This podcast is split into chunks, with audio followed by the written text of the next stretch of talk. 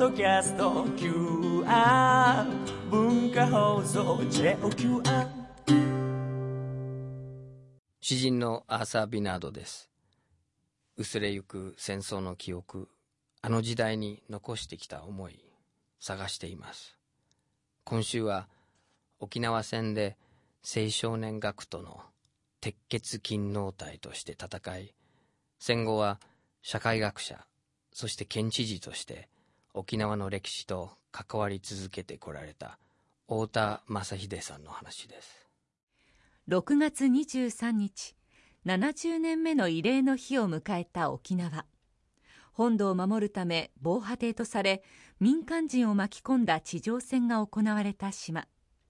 およそ90日間の戦いで犠牲となった県民は十数万人。アメリカ軍の沖縄本島上陸が迫った1945年3月には10代の少年少女も学徒隊として戦場に動員されました。お国のための潔い死。当時はそんなことばかりを考えていたという19歳の太田正秀さんも戦場に学徒動員された一人でした。戦後70年、えー、世の中がその戦争を知らない世代が圧倒的に多くなってきて、うん、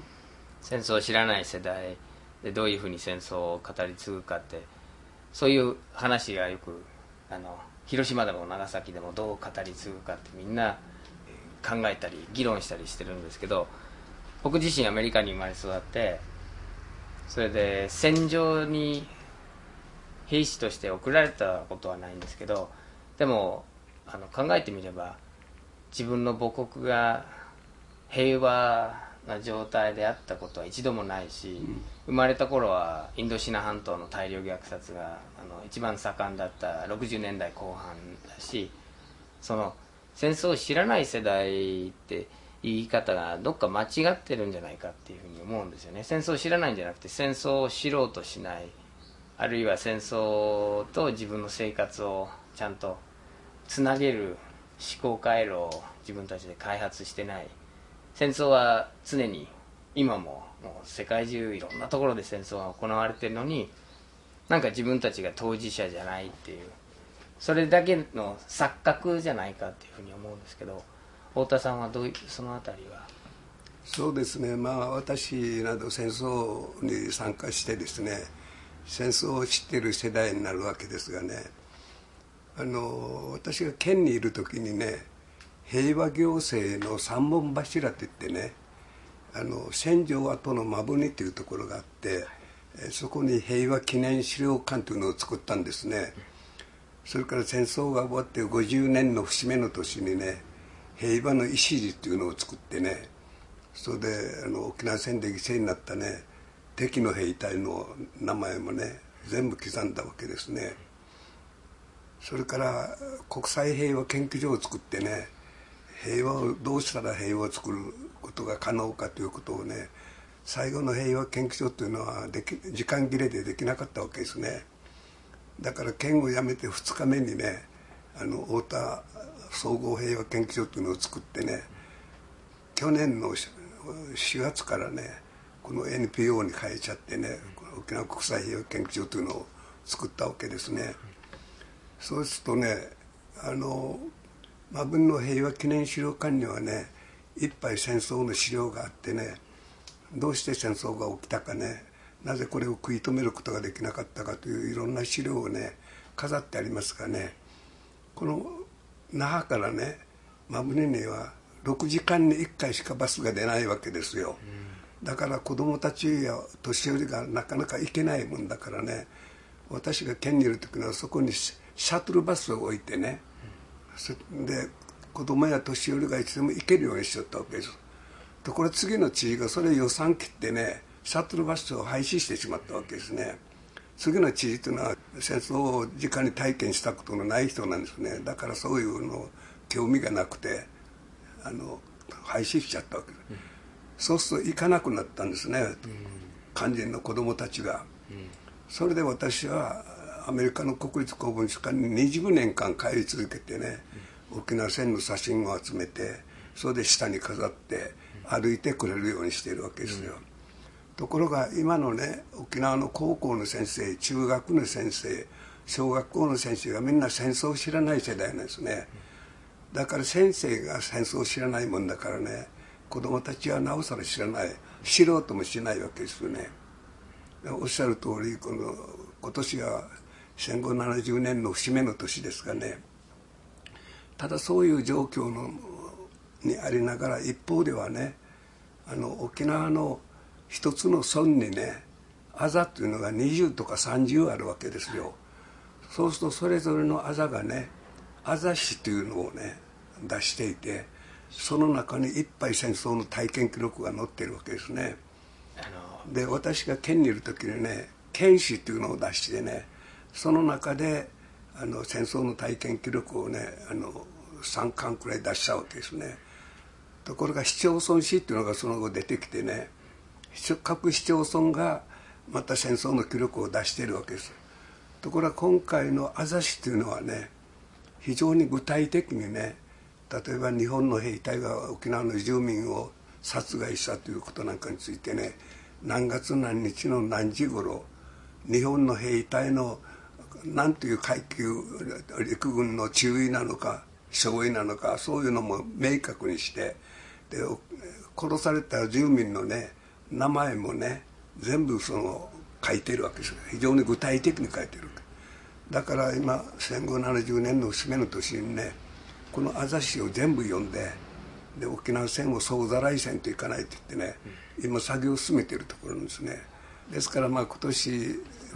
70年の節目の年になって一般住民の意識はね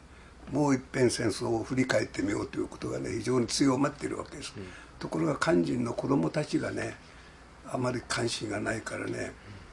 これをどういうふうにして関心持たせるかというのをね、うん、えいつも考えてるけどね、うん、以前はね沖縄教育委員会というのがね非常に力があってね戦争の調査なんかをね教育委員会がやっていたわけですよ。ところが今はもう教育委員会の力がガタッと落ちてしまってね、うん、文部科学省科学省がね、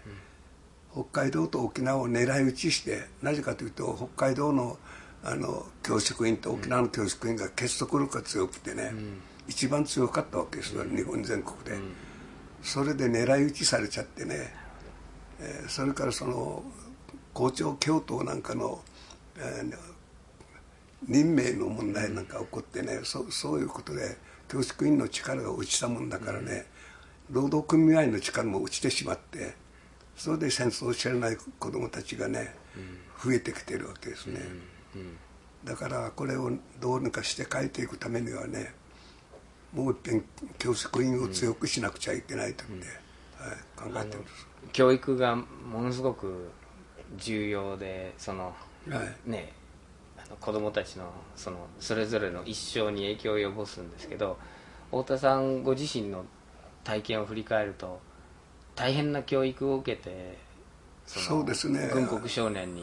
なられたわけですよね、はい子供の頃どういう教育を受けてそのあの我々の世代はね日本本土の場合はねあの例えば民主主義の本とかね、うん、自由主義の本を読んでいけないと言ってもね神田とか古本屋がいっぱいあるからね本を手に入れることができたわけですよ。ところが沖縄はそれが全くできなくてねその船でもって本土からねえー、あの民主主義の本とか自由主義の本を沖縄に入れようとするとねそれを上陸させないと言ってね危険な本が上陸させないと言って船の中でねみんな処分してしまったわけです。だから僕らは全くあのそういう本を手に入れることができなかったわけですね。だから試験管に入れてね純粋培養するような形でね公民化教育天皇のための命を捧げることがね人間として一番正しい生き方だということばかりを教えていたわけですね。でそれをそのままあの信用していたわけですよ。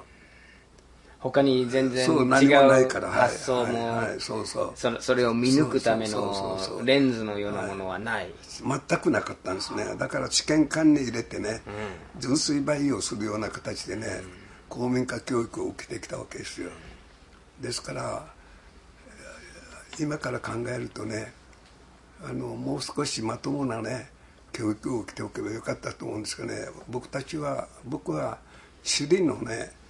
あの首里城というのがあってね、はい。そこの麓にね今県立芸大の大学ができてるけどねそこが私たちの沖縄師範学校のねあの校舎があったところなんですよ。であのその首里城の麓にはね400年くらいのね赤城の大木があってねあのうっそうと茂っていてねそれで僕たちはその赤城のあの木の麓でねあの戦場のね厳しい教育で疲れていてそういう時にはその反対山といってねその赤城の大木の下に行ってね寝転んだりしてねあの少し人間らしさを取り戻しちゃったわけですよ。ところが師範学校っていうのはね一番学校の中で厳しくてねあのみんな規則あの禁止禁止ばかり。首里と那覇にねバスが通っているけどねバスは乗っていけない。映画はもちろん見ていけない。芝居も見ていけない。それから女性と口を聞いてはいけない。それからあの食堂に入っていけない。それでねそれぞれの学校にはね先生たちがそれぞれの学校の生徒をね指導するねあのチームを作っとったわけです。ところが戦争が近づいてくるとね教護連盟といってね教えて守ると書いてねあのよその学校の先生とね治安学校の先生も一緒になってねどこの先生だろうがどこの学生だろうがねあの指導することができたわけ、僕たちね県民大会でね柔道大会で優勝したことがあってね、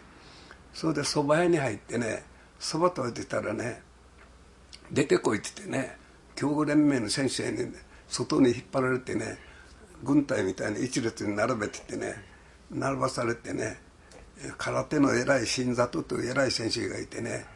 これは工業学校の先生だったけどねこの先生がね片っ端におられこう殴られてねそば食べただけでねそういう教育を受けていたわけです。だから全部禁止禁止ばかりだったわけですね、だから戦争から生き延びた時にねあの幌重要所でね米米兵が缶詰を配給するわけですね。でその缶詰の蓋にね、えー私はあの割り箸、えーあの箸をね割って筆みたいにしてねそれでコーヒーのねを配るからねコーヒーを牧場みたいに牧場みたいにしてねその缶詰の蓋にね再生再び生きるじゃなくて新生新しく生きるというその文字ばかり書いておったわけですよ。つまりそれほど僕らの教育っていうのは厳しくてね軍隊と全く同じだったわけです。全宿舎に入れられてね朝晩軍隊と同じように転校さ転校するわけですね。で下級生は上級生のね靴を磨いたり洗濯をしたりね初年兵と全く同じことをやらされたわけですね。えーですからもう戦場に行く前の教育っていうのはねあの沖縄の三味線弾いたらね不良学生といってねすぐ落第されたわけですよ。だから僕らは音楽と親しむこともできなくてねあの芝居も方言を使うとね方言札っていうのをかけられるしねそういう教育を受けてきたもんだからね。その、太田さんも方言札下げられたことある 我々用心してね全然 下げられなかったけどね。使わなかった。うん。あの友人たちが下げられたやつがおってね。そうすると方言使う人がいるとねそれを渡すわけだからねみんなあの用心して使わないわけですよ。そうすると足をこう踏んづけちゃうわけですねそうすると「あがー」って言って沖縄の方言で「痛い」って言ってやっちゃうほら方言使って渡すわけ。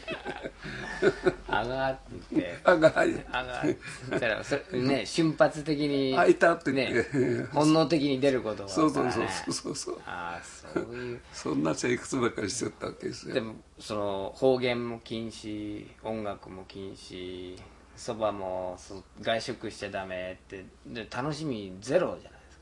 楽しみっていうのはもう何もなかったですね。じゃあでも笑顔になる時あった？もっぱら軍隊生活と同じようなものでね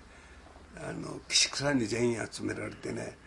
で朝から晩までね合掘りばかりさせるって言ったわけです。首里城の地下にね30メートルのところにね2000メートルにわたって地下壕を掘ったわけですよ。野戦築城隊といってね軍隊の陣地を作る隊がおったわけですがね我々はあの土曜も日曜もなくてね一日三交代でね徹夜徹夜でね壕掘ってってそこが沖縄守備軍司令部になったわけです。それでそこには日頃1500人くらいのね将兵が入っていて多い時は3000人から3500人くらい入っていたわけですね。そうするとね沖縄戦の時に沖縄県下にはね男子中等学校がね12あったわけです。それから女学校がね10あったわけです、うん、その全ての学校のね生徒たちがね戦場に出されたわけです。そうするとねあの10代の若い人たちを戦場に出すためにはね国会で法律を作って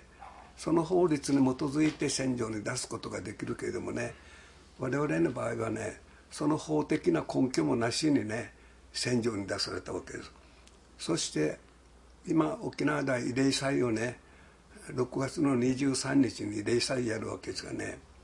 その日にね日本本土ではね昭和20年の6月の23日にね義勇兵役法という法律ができて男性の場合は15歳から60歳まで女性の場合は17歳から40歳までをね戦闘員として兵隊として戦場に出すことが初めて可能になったわけです。ですから沖縄の若い人たちはね12歳から戦場に出されて70歳まで戦場に出されたわけですね。しかも日本に。そう。だから公的根拠のないまま。ないままにね、はい、防衛隊とかですね、えー、それから義勇隊とかそういう隊を編成されてね、うん、戦場に出されたわけです。太田さんは、えっと、何隊僕はね千早隊って言ってね楠木正成の千早城からね名前を取ってねそれであの情報宣伝隊といってね22名の隊員がおってねそして東京の大本営からね戦争のニュースが伝わってくるとね守備軍司令部の情報部っていうのがあってそこに行ってね大本営のニュースを受け取ってね、うん、2人から3名組になってね戦場のみんな地下壕に入ってるからね、うん、その地下壕を回ってね代表へのニュースを伝えて歩いたわけです。だから絶えず戦場に出されたわけですね、はい、そうするとね最初の頃はね情報ニュースに飢えているからね何もわからないわけですよ。地下壕に身を潜めているから。大歓迎されてねもうスリなんかではねあの米のご飯なんか食べたことなかったわけです。ところが地方に行くとねまだ米のご飯があってね、我々が行くと大歓迎してね米のご飯をあのサービスしてくれたりね缶詰をくれたりね歓迎してくれたわけです、うん、ところが次第次第に戦場の状況が悪くなってくるとね東京の大本営のニュースとね沖縄の戦場の実際の姿とか違うわけですよ、そうすると我々はなんか嘘をついてるような感じしてね非常にやりづらくなってね、うん、そうしたらもう一般の地下壕に入ってる人もね一歩も外に出られないからね、あの我々がどんないいことを言ってもね信用しなくなってきて、うん、非常に苦しんだんですよそういう点でね、うん、いろいろ怒鳴られたりその何言ってんだとかってそうそうそうそう。嘘嘘つくなよって言って言われたりね、で我々はねあの三八式との11丁とね、うん、120発の銃弾とねそれから手榴弾を2個ね、うん、腰に祝いつけてね、うん、半袖半ズボンでね戦場に出されたわけです。で手榴弾2個はね絶対に捕虜になるなって言ってね捕虜になりそうになったらその1個はね敵に投げつけてねあとの1個で自決しろって言ってね手榴弾 2, 2個ずつ持たされたわけですね。それでたくさんの人が死んじゃったわけ自決したのがたくさん出たわけですよね、太田さんはそうならなかったんですね。そうあの僕らの場合は敵がすぐ目の前にいる時にもねあの銃は持ってるからねところが一発撃ったら100発くらい返ってくるんだからねなかなか撃てないわけですよね。だから僕らの場合はあの地下工作って言ってね敵のね倉庫地帯にねあの火をつけてねえー爆弾を爆発させろとかね、敵のいあの飲み水の井戸のところにね毒を入れるとかねそういうことをやるって最後はね、命令されたわけですよね、うん。できました？そうしたら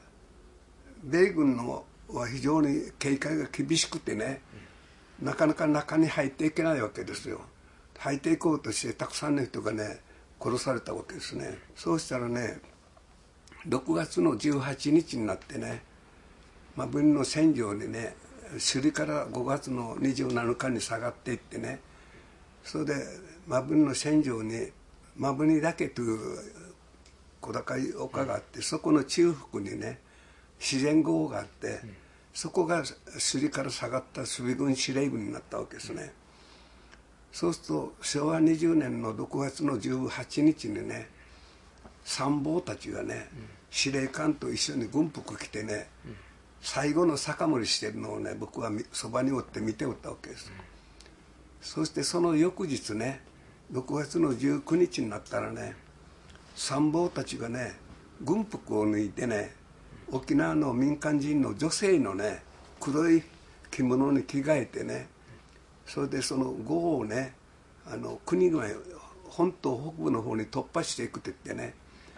私の同僚3名をね道案内としてねつけてね呉を出て行ったわけです。それを僕は見送っていたわけです。ところが全滅してね参謀たちもその道案内した私の同僚も一人だけねあの生き残った道案内していたの仲間君っていう一人がね生き延びたわけです、で彼が生き延びたおかげでね参謀たちがどこでどういうふうに死んだかというのがね初めて分かったわけですがね彼は後であの密航船でね、アメリカの CIC がね、あの戦争中の参謀たちについている人をね片っ端からねうんチェックしてね話を聞こうとしてチェックしてたそしたら彼は密航船でね1950年まではね日本本土と沖縄との間には交通がなかったわけです、だから闇線密航船でね千葉県に逃げちゃって、仲間君というのはねそれで千葉県で本を書いて、参謀たちがどこで死んだということをね記録に残してね3年ほど前に死んじゃったわけです、うん。だからその本があるおかげでね、参謀たちが何という人がどこで死んだかというのがねよく分かったわけですね。軍服を捨てて文法を捨てて沖縄の住民の服。住民の服に着替えて、着替えて。つまりいや僕は軍人じゃない軍人じゃない僕ということでね。人ですって。参謀が8名くらいいたけどねその半分はね日本本土に敵地を突破してねあの沖縄戦のことをね次は日本本土の戦争になるからね大本営に沖縄の戦争の実態をね報告するためにね出ていったわけですであとの半分はね北部の本島北部に行ってねゲリラ戦、これを戦うことになってね出ていったけどね途中でみんなやれてしまったわけです、うん。我々の隊長もね、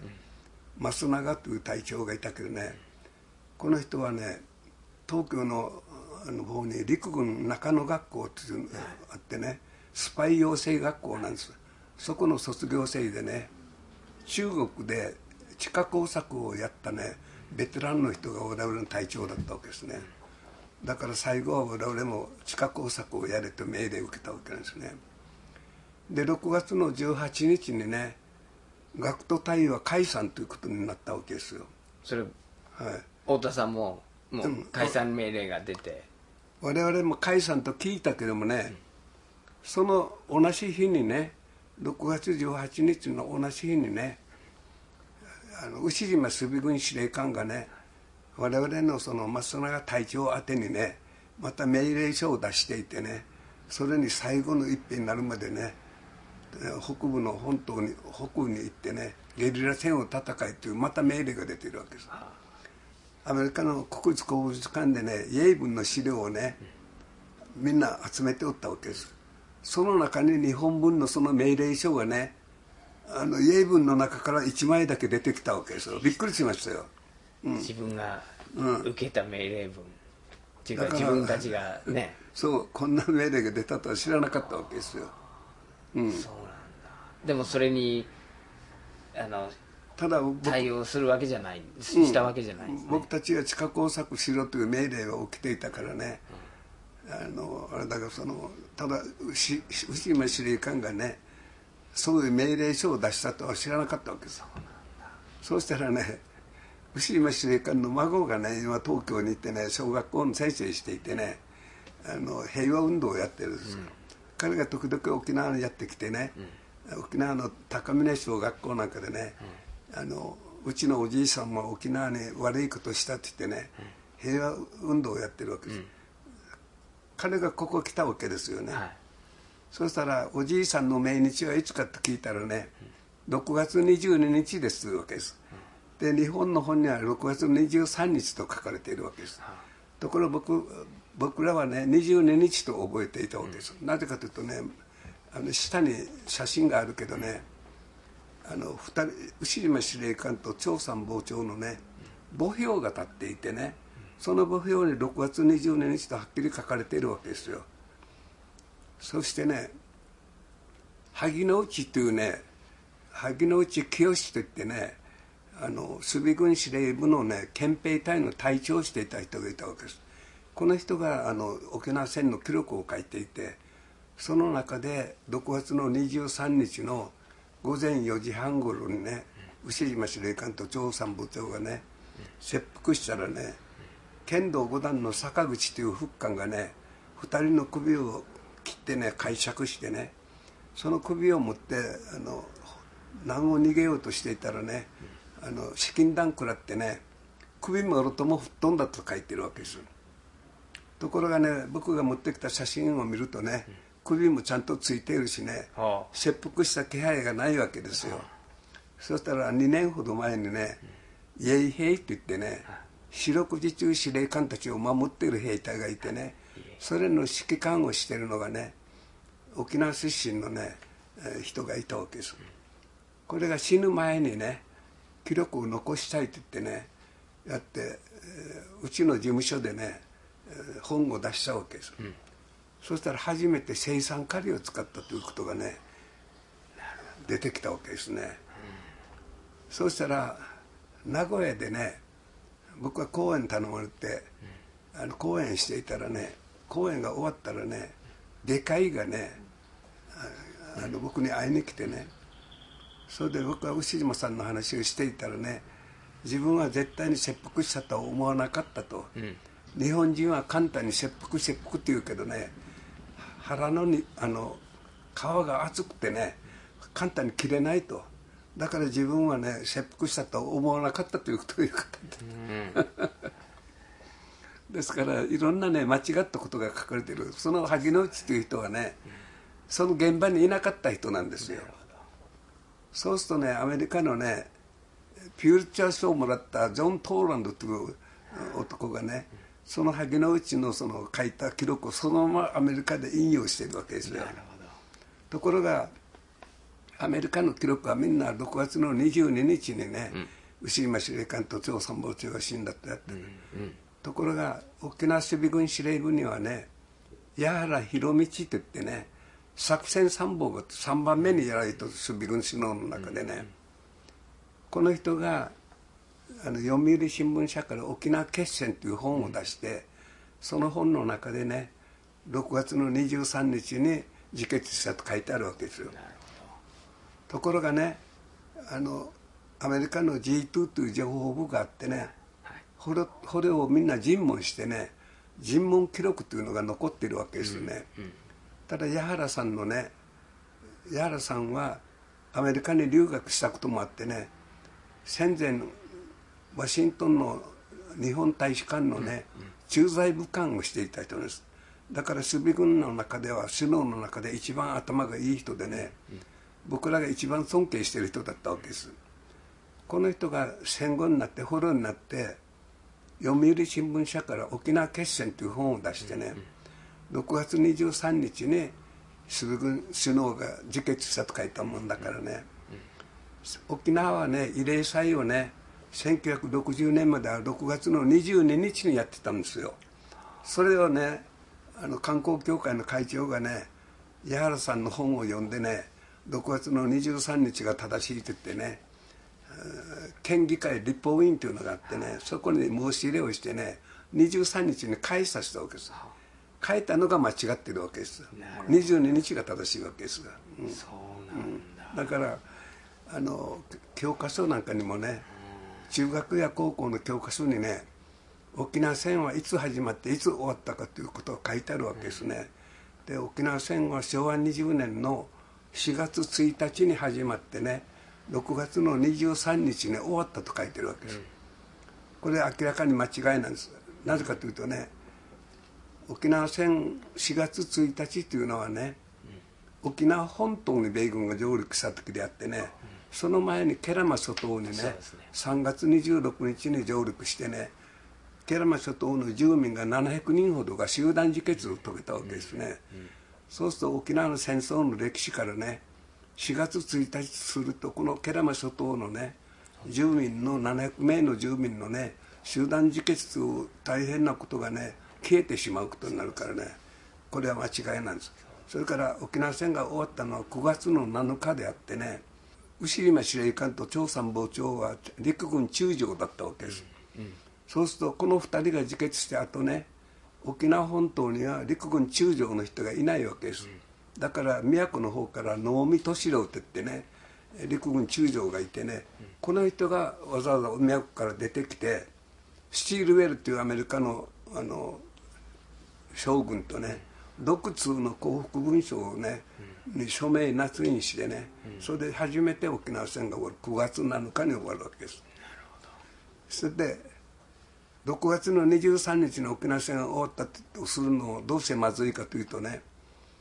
6月の26日にね米軍が久米島といってねあの那覇の西方海上のね90キロくらいのところに島があるわけ、そこでね島の隊長島を中心隊がいてね、その中心隊の隊長がね住民をね20名殺害したわけです。で朝鮮半島から来た住民がいてね、この人の家族をね小さな子供までねあの7名ね皆殺ししちゃったわけです、8月15日にね、日本軍が降伏した時に米軍がねラジオを通してね島の住民にね、もう戦争は負けたよ日本は負けたよということを知らしているわけです、うん、その後に殺しているわけですよ。でこういう事件がねあの6月の23日に終わったとするとね沖縄の戦争の歴史から消えてしまうからねこれは絶対6月23日に沖縄戦終わったとは書いてはいけないと我々は言ってるわけですね、うん、自分の体験の中で太田さんがその千早隊のメンバーとしてこう戦ってあの走り回って自分にとってその戦闘行為っていうか戦争のその自分が戦場にいるっていうのはいつ終わったんですか？私がね戦場から出てきたのはね10月の23日なんですよ。はい。あのそれでね。捕まったんですか？捕虜になったんですか？あの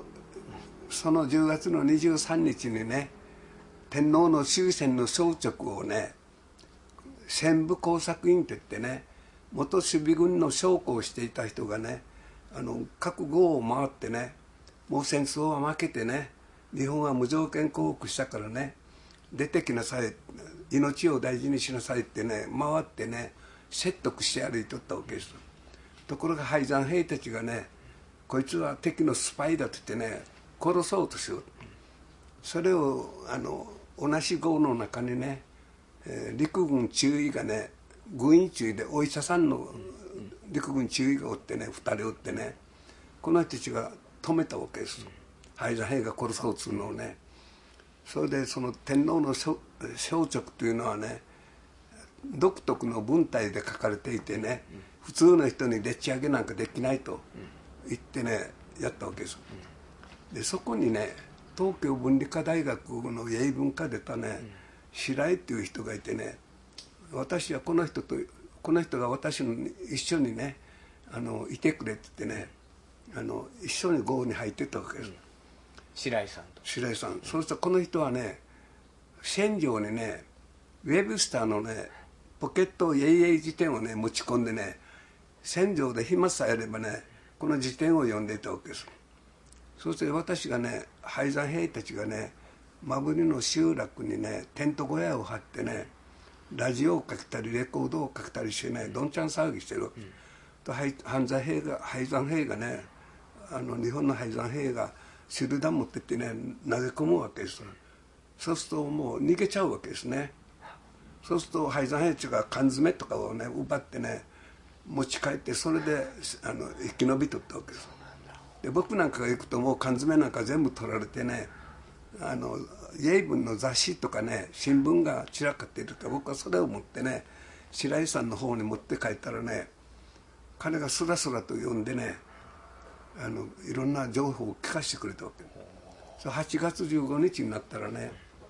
真文の海岸にいっぱい敵の軍艦が浮かんでいてね色とりどりの砲弾がね空に打ち上げられてね花火みたいに綺麗だった。そう近くにいる敗残兵がね日本の特攻隊が反撃に出たって手を叩いて喜んでたわけですよ。そしたら白井さんがね僕をねあのそうな連れて行ってねあれはね特攻隊が反撃に出たんじゃなくてね日本が無条件降伏したね祝福お祝いのね砲弾を打ち上げてるんだって言ってねただしね日本が負けたと言ったら2人とも敗残兵に殺されるからね一切言うなと言ってね口止めされちゃったわけです。その時に僕はね戦争に負けた悔しさよりもね学問のなさ自分の無知さ英語が全然読めない。僕たち英語勉強するの禁止されてったわけですよ。適正言語って言ってね。英語の先生いたけど禁止されたわけですだから勉強できなかったわけですよ。ところこの白井さんがスラスラとこう英語をね訳して聞かせるからね。あの非常にそれに驚いたわけですで僕がある日ね「白井さんあんたいいですね。こんなに外国の言葉がねあの自由に読めて」って言って言ったらね彼がね周辺敵に囲まれてまだ生き延びる可能性はない時でした。太田君もしね生き延びることができたらね君も東京に出てきてね英語を勉強しろよって一言言ってくれたわけですね。これがその後の僕の人生を文字通り変えてしまったわけです。だから幸いにして生き延びることできてね東京の大学に行って英語や文学を勉強してですねアメリカに留学することもできたわけですね。だからこの白井さんという人がいなければね僕の人生は全く変わってたと思うわけですよね。彼も生き延びたんですか？彼東京の人生き延びて生き延びた、うん、東京に帰ったんですがねその後あの会いたいと思ったら下の名前が分からなくて白井さんとばかり呼んでおったからねもうもうおそらく亡くなったんでしょうね。僕より56歳年配の上だったからね、うん、でも分かんないですね。生き延びてるかもしれないですね、そう生き延びていたらいや僕は参議院に行った時にね、うん、探したけどね探せなかった。下の名前も分からないもんだから、でもその太田さんの戦争は人よりちょっと長いんですよね。そう。だって終わらないんですよね。6月の沖縄戦が終わったとされるそこでも終わらないしずっと真文の戦場跡のね岩と岩との間にね、うん、えー、身を潜めたりね、うん、やっていたけどその時にね一番私がねそのもう人間不信に陥ったのはね同じ日本の兵隊がね食べ物がないとね食べ物を持っている同じ日本の兵隊に手榴弾投げて簡単に殺してしまってねその食べ物を奪うのをね毎日のように見ていたんですよ。そそれまでね。互いに殺し合うんだ。そうそう。同じ日本の兵隊同士が殺し合うなんて夢にも考えたことなかったからね。そういうのを見ているとね本当にねもう情けなくなってね戦争から生き延びても人間不信に陥ってね、もう何も生きている意味なんかもう意味がないって言ってね死ねばよかったって言っていつもそういうことばかり考えてたわけですね。それあのその手榴弾を使って食料の奪い合い殺し合いをやりだしたのはいつ頃からですか？いやもうあの6月の下旬になったらねもうそういうことが始まったわけですよ。海軍はねあの陸軍よりもあの食料が多かったわけですね。である時に海軍のね兵装長のクラスの人がねあのここ雑能といってね肩から下げるねあの布のね袋になってるのがあってねそれに食べ物とか入れとったわけですよね。それをねその海軍の兵隊がね岩の上にね座ってねその雑能を外してね自決しようとしたわけですよ、うん、そうしたら敗山兵たちがその周辺にあの岩の下に入っていてそれを見ているわけですね。そうしたらね一人の兵隊が出てきてねでこの海軍のその兵装長が持っている雑能がねちょっと膨れていたからねそ集団投げてこの人を殺してねその雑能のね足を乗っけてね集団のあの安全ピンを抜いてねこう構えてる。なぜかというと周辺の廃山兵たちがみんな狙っているもんだからね。で構えてこうしてやっててね。そんなのを見たらね一体この戦争は何だったんだかってね考えざるを得なくてそうするとね日本のあの食べ物日本の軍隊の食べ物っていうのはね米軍はシーレーションとかねケイレーションみたいにねローを塗ったあの紙の箱にねタバコとか缶詰が入ってるわけですよ。雨が降っても大丈夫のようにねところが日本の食べ物っていうのはね米がないともうどうしようもない。米が買ってあってもね水がないといかない。米と水があってもね炊き木がないと炊けないわけですよね。そうするとどうしたかというとね あの銃を持っていた敗山兵がねこの銃を叩き割ってね焚き木にしてね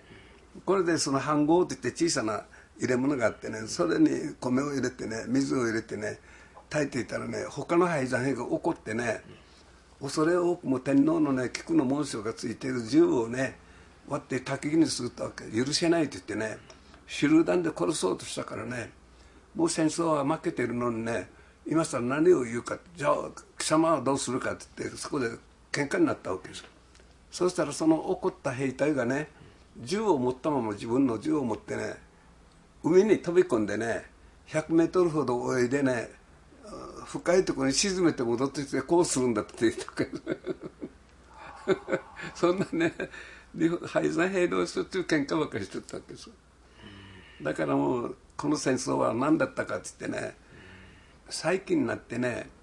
非常に情勢が厳しくなって憲法を変えようとしていますよね、うん、そうするとねハワイ大学にねあの人類学を勉強していた専門にしていたウィリアム・リブラーという教授がいてねこの人が沖縄の宗教という本を書いてるわけです、その本の中で日本の文化と沖縄の文化はね根本的に違うと。日本の文化はねウォーリアーズカルチャー武士の文化侍の文化だって言ってるわけですね。そして武力を称える文化。ところ沖縄の文化はねアブスンス・オブ・ミリタリズム。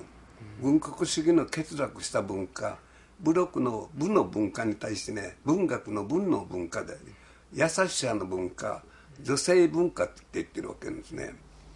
と日本の床の間っていうのが一番大事な部屋がありますよね。そこで飾ってるのはね刀とか槍とかね、えー、鎧とか兜なんか飾ってるわけですよ。沖縄はね三味線を飾ってるわけですよね。そこで文化の違いが非常にはっきりするわけですよね、ですから沖縄の人は三味線一本あったらね非常に幸せになる。ハッピーゴーラッキーピープルなんですよ。そこが全然違う。だから我々から見ているとね日本が武力を称える文化を持っているもんだから今の憲法を変えてねもう一遍戦争のできる国にしようとしているのがね非常に危険に見えてしようがないわけですよ。だから我々からするとね日本はもう一遍戦争するかもしれないって言って、えー、心配しているわけですよ、うん、でも一方では、まあ、沖縄はその absence of militarism っていう文化があって、うん、それなのにあのさっきおっしゃったようにそのもう試験官の中で培養するようにその教育でみんなを戦争に駆り出して、うん、太田さんご本人もそういう教育を受けてそそしてその後ずっとその米帝国のミリタリズムのその踏み台に使われてるんですよね。その70年間その基地のことも。ずっとこう沖縄が一番その米軍の施設が多くてっていう。そう沖縄の文化っていうのはね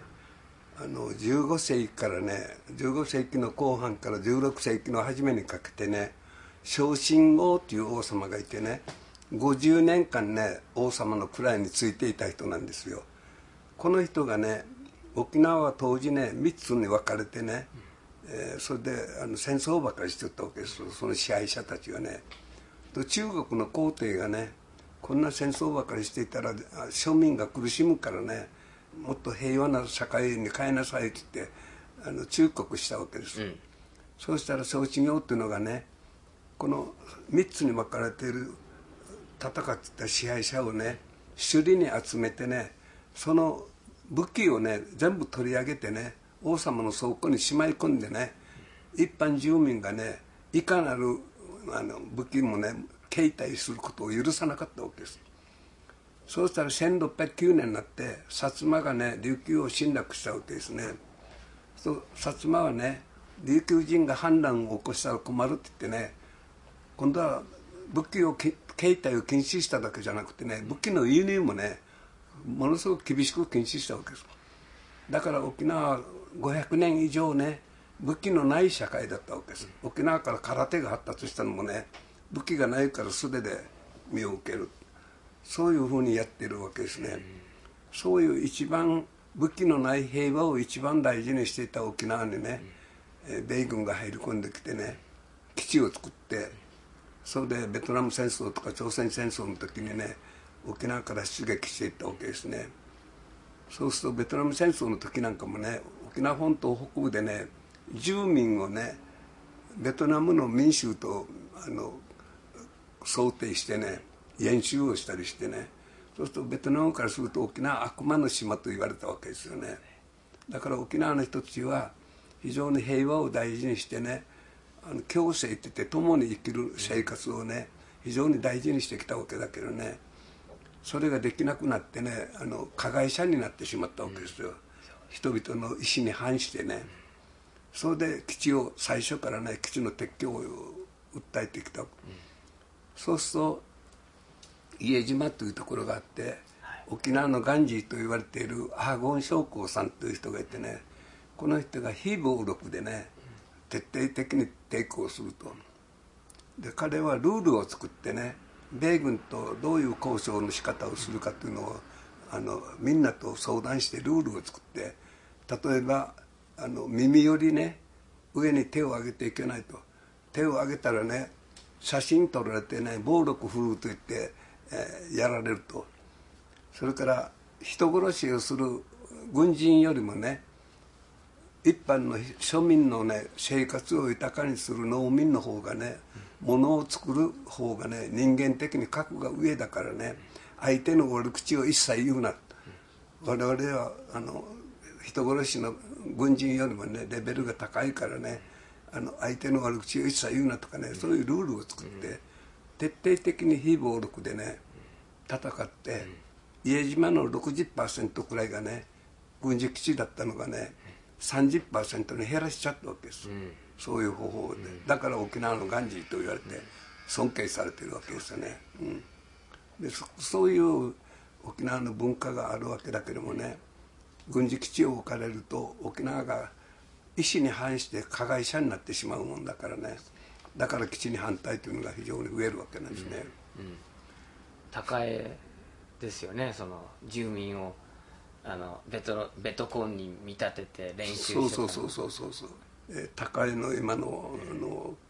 ヘリパッドをね6つくらいも作ろうとしたりしていってね。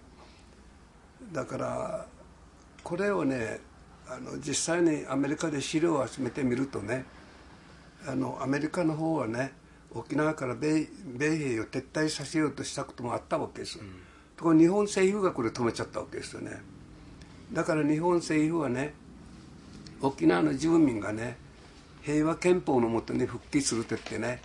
復帰運動を始めたわけですよ、ところが実際に復帰したらね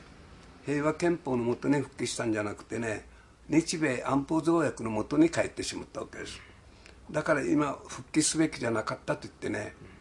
独立宣言というのがねあの小座市の市長してたあの大山長城という人がねこの人は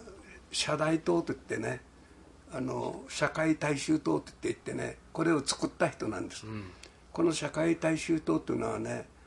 他の政党社民党とか共産党とか自民党とかはねみんな日本本土のね政党と系列化しているわけです、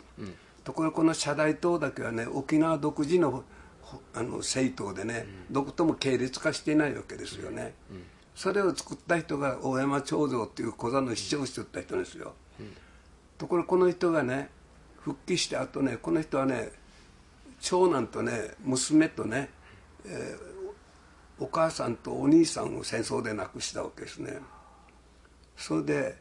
あの復帰運動の中心人物だったわけですよ、ところが復帰したら今話したようにあの平和憲法のもとに返されたんじゃなくて安保条約のもとに返されたもんだからね日本が復帰すべき祖国ではなかったって言ってね、独立宣言っていう本を書いてね、それであの沖縄は独立すべきだと、ベストセラーになったんですこの本がね、うん。でなぜそういうことになったかというとね、で一つの例としてねアメリカの家庭カデナの家庭があってね、そうしたらそこのそこに沖縄の女性がね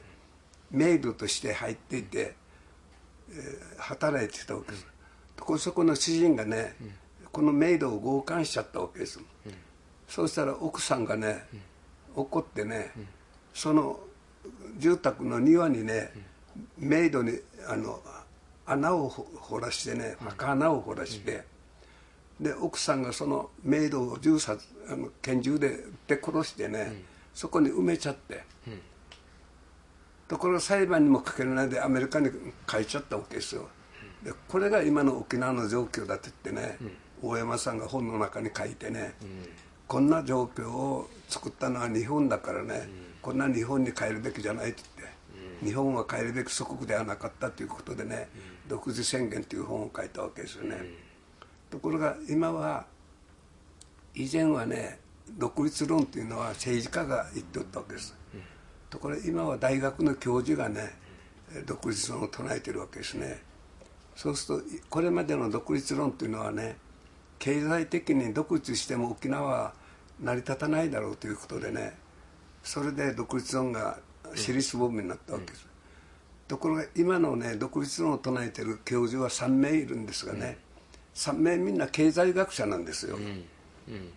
で一番最初に独立論を唱えたのは今イリノイ大学の名誉教授をしている平というね宮古出身の教授でねで今松島といって京都の龍谷大学の教授がね独立論を唱えててそれから友知って言ってね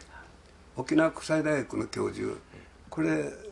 は与那国の出身でね彼が琉球民族独自総合研究学会というのを作ろうってこっちに相談に来たわけですね。それで作ったわけです。そうしたら最近になってね沖縄の高学歴ハワイ大学とかアメリカの大学を卒業した若い女性たちがね日本の代議制民主主義間接民主主義は機能しなくなってると。直接民主主義に訴えるべきだっつってね。そうしたら普天間飛行場とね嘉手納飛行場はね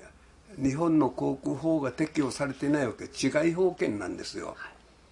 そうするとね航空法が適用されていたらねちょっとでもその飛行を邪魔したらねすぐ韓国に撃ち込まれるわけですよ。ところが適用されていないもんだからねタコ飛ばしたり風船飛ばしたりしてねこれを直接民主主義だって言って MB22 オスプレイが飛ぶのをね邪魔してるわけですこれを高学歴のね女性たちがやってて。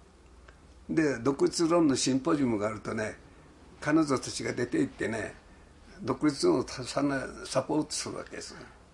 これが最近の沖縄の情勢なんですね、そうするとね今辺野古に基地を強行しようとしてるわけですよね。そうするとね世論調査するとね沖縄住民の83%がね辺野古に基地を作るのに反対してるわけです。ところが日本本土ではね過半数のね56%が賛成してるわけですよ。そうすると私たちから見ているとねなぜ賛成するかというとねどんな飛行場ができるかという中身を知っていないとし95年の9月に肖像暴行事件が起きたでしょ、はい、そうすると8万5千人の住民が抗議大会を開いたわけですね、うん、と日本政府とアメリカ政府がね SACO って言ってね沖縄に関する特別行動委員会というのを作ってね沖縄の基地をね減らしていくということを発表したわけです。それをね日本政府のね過去の最終報告とねアメリカ政府の最終報告を僕ら丹念にチェックしたわけです。中身が全然違うわけです。日本政府はね普天間を辺野古に移したらね5分の1に縮小して移すと。そうするとね今普天間の滑走路の長さはね2700メートルから800メートルくらいあるそれを1300メートルに縮めると滑走路を。で前後に100メートルずつの干渉地帯を設けてね長くても1500メートルの滑走路にすると。建設期間5年から7年。建設費用は5000億以内と発表したわけです。ところがアメリカ政府はね建設期間は少なくとも10年かかると。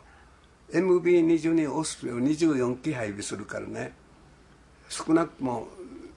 これが安全に運行できるようにするためには2か年の演習期間が必要だと。したがって建設期間は少なくとも12年かかると。建設費用は1兆円かかると。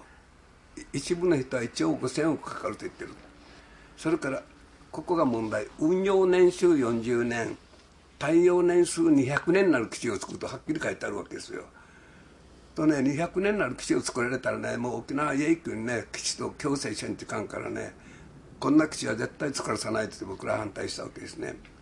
そうするとね今どうなってるかというとですね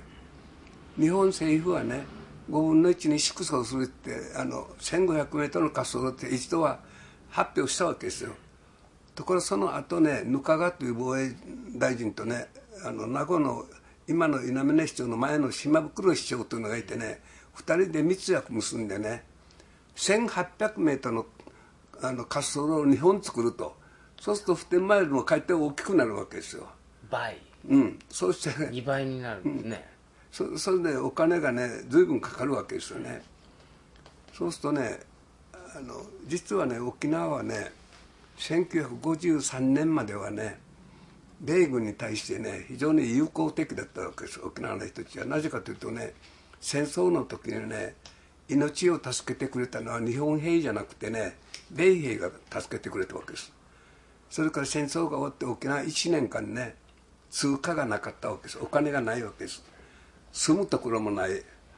食べるのもないしね。それから負傷している戦争で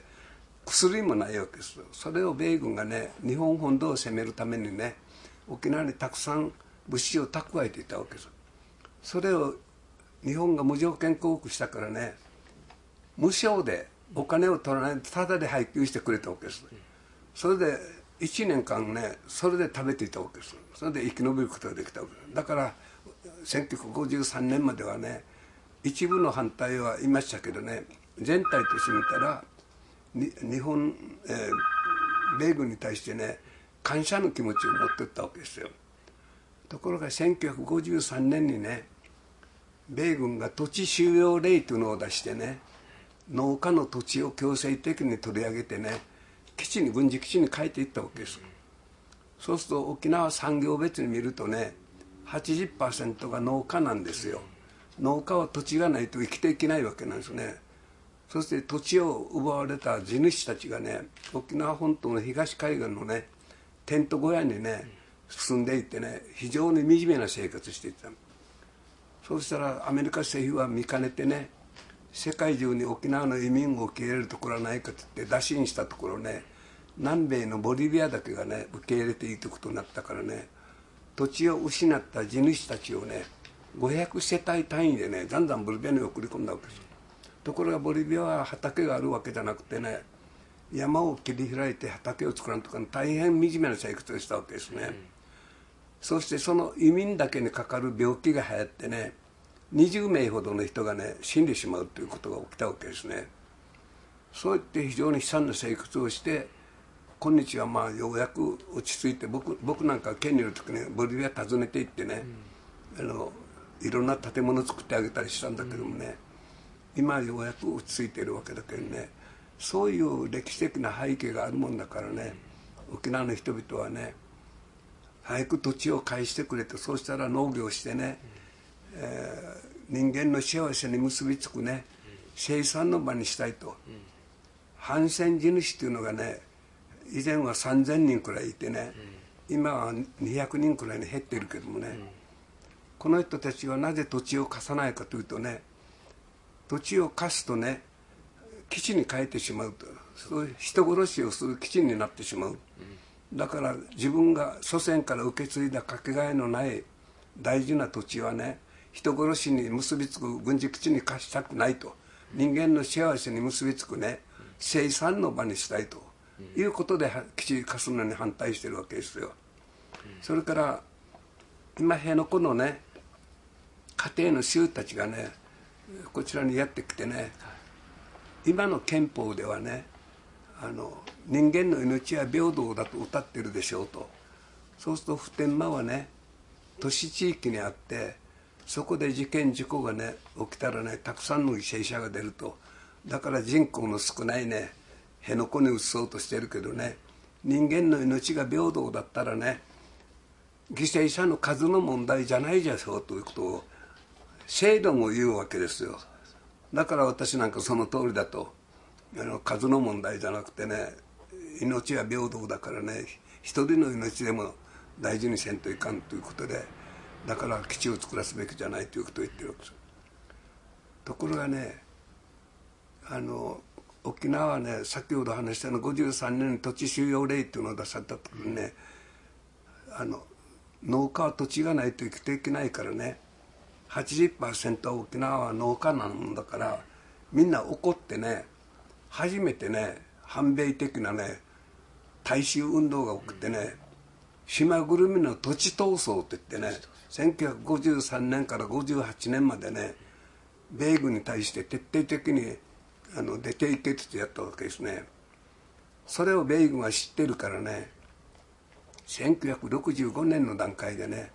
沖縄を日本に返す話が始まったわけです。そうしたらそれまで沖縄には日本国憲法が適用されてないわけですよ。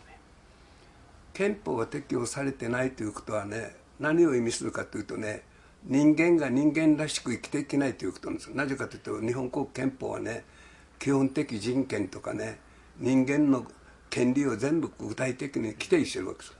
それが適用されないもんだからね沖縄の人間はね本土やアメリカの人間と同じように人間らしい扱いをされてこなかったわけです。そうして65年にね実はその普天間問題をね橋本総理と私の間でね1996年にね話を決めたわけなんですよ。ところがね私が県に入ってね